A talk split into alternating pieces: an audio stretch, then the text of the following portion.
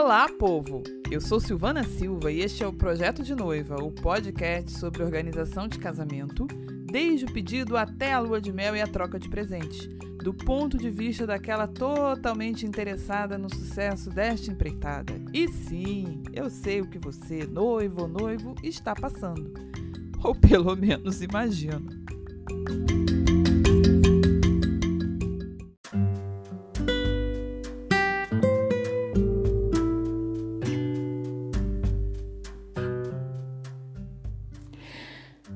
E o nosso tema hoje é escolha do feitio do vestido de noiva. O que é feitio? Isso é muito antiquado, né? Muito antigão. Opções de como eu posso obter o meu vestido de noiva. Ficou melhor agora.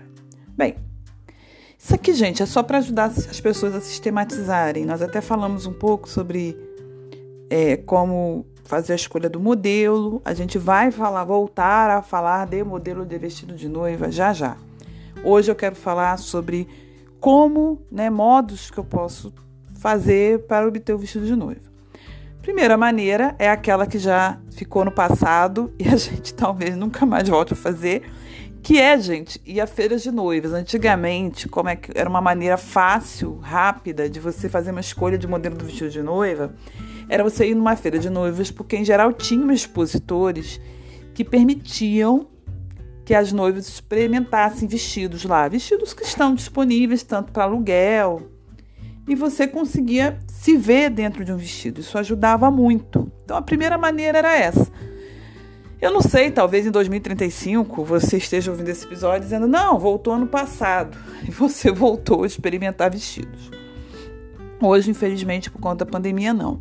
Outra maneira também, que vai depender da cidade onde você está dentro do Brasil, são as lojas de aluguel de vestido de noiva.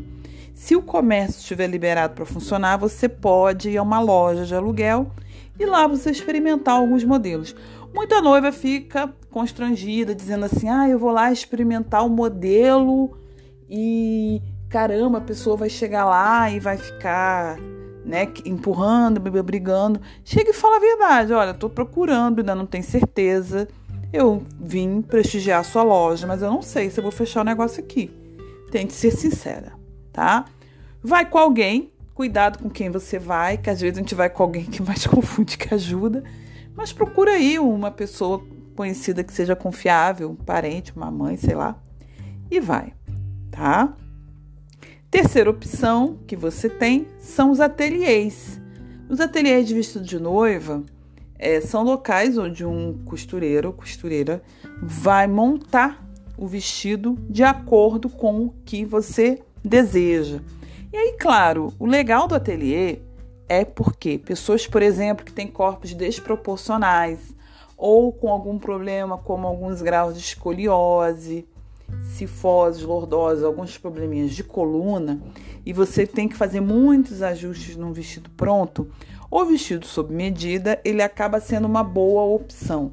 O problema do ateliê é que ele costuma ter um preço muito mais caro do que o de um aluguel ou até de um primeiro aluguel, visto que os ateliês em geral envolvem pessoas que trabalham com modelos muito exclusivos, desenhados para a pessoa então, em geral, sai bem caro.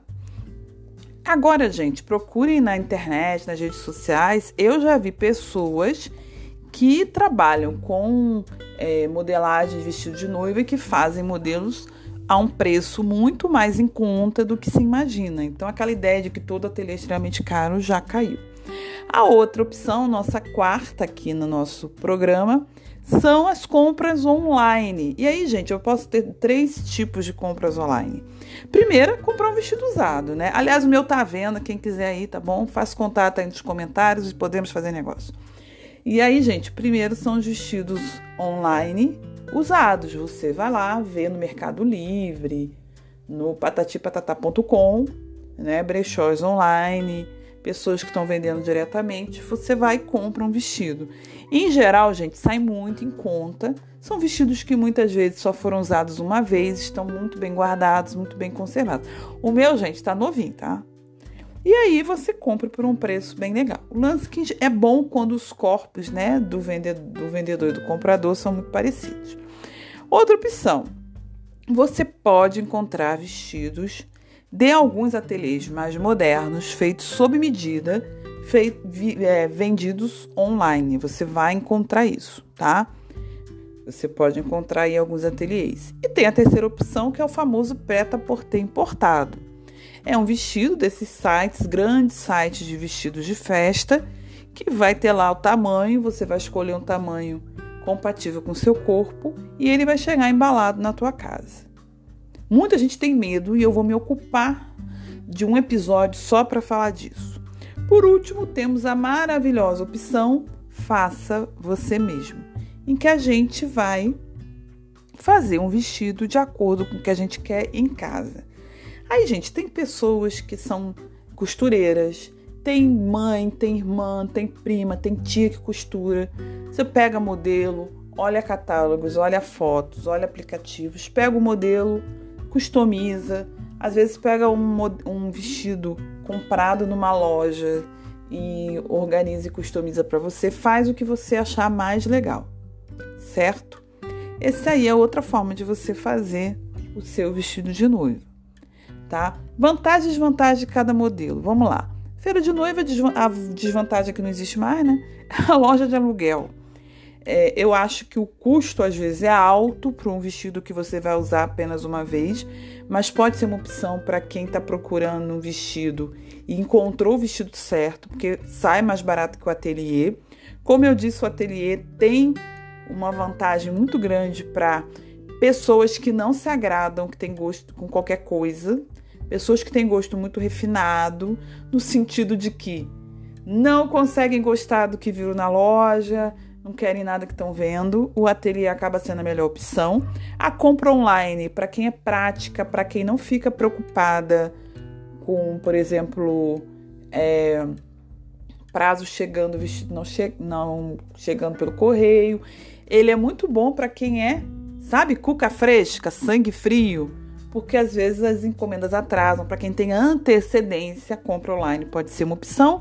E o faça você mesmo, gente, ele é muito legal para quem está pensando em cerimônias mais informais, despojadas, mini weddings, que estejam mais criativos e com a cara do casal. Porque aí você vai criar o traje do seu jeito, da forma que você quer. Só tome muito cuidado com aquilo que não é nada convencional, tá bom, gente? Esses dias eu vi uma noiva com uma saída de praia. Assim, não é uma saída de praia que você compra numa loja grife. Era uma saída de praia, sei lá, ela pegou um tour e botou por cima de um maiô. É, alguém vai dizer assim, ah, mas ela estava do jeito que ela queria. Sim, ela estava do jeito que ela queria. E assim, gente, ela é livre para fazer o que ela quiser, né? Mas assim, cuidado. Cuidado com excesso de criatividade. Veja algo, experimente no seu corpo tá? Não, cuidado com aquilo que você visualiza e depois não experimenta. Se você comprar online, chegou, experimenta e já tenha na cabeça que pode ser que você precise fazer um ajuste, ok? Nós vamos voltar no tema de compra online, mas fique de olho nisso, ok? É isso, pessoal. Eu aguardo sua crítica, sugestão, seu elogio, sua sugestão de pauta. Pode mandar pra gente que eu quero ouvir sugestões suas, tá bom? E é isso aí, povo. Ah, rapazes, eu ainda vou falar de vocês, tá bom? Não fiquem tristes. Ainda vou falar do traje dos senhores. E até a próxima. Tchau, povo.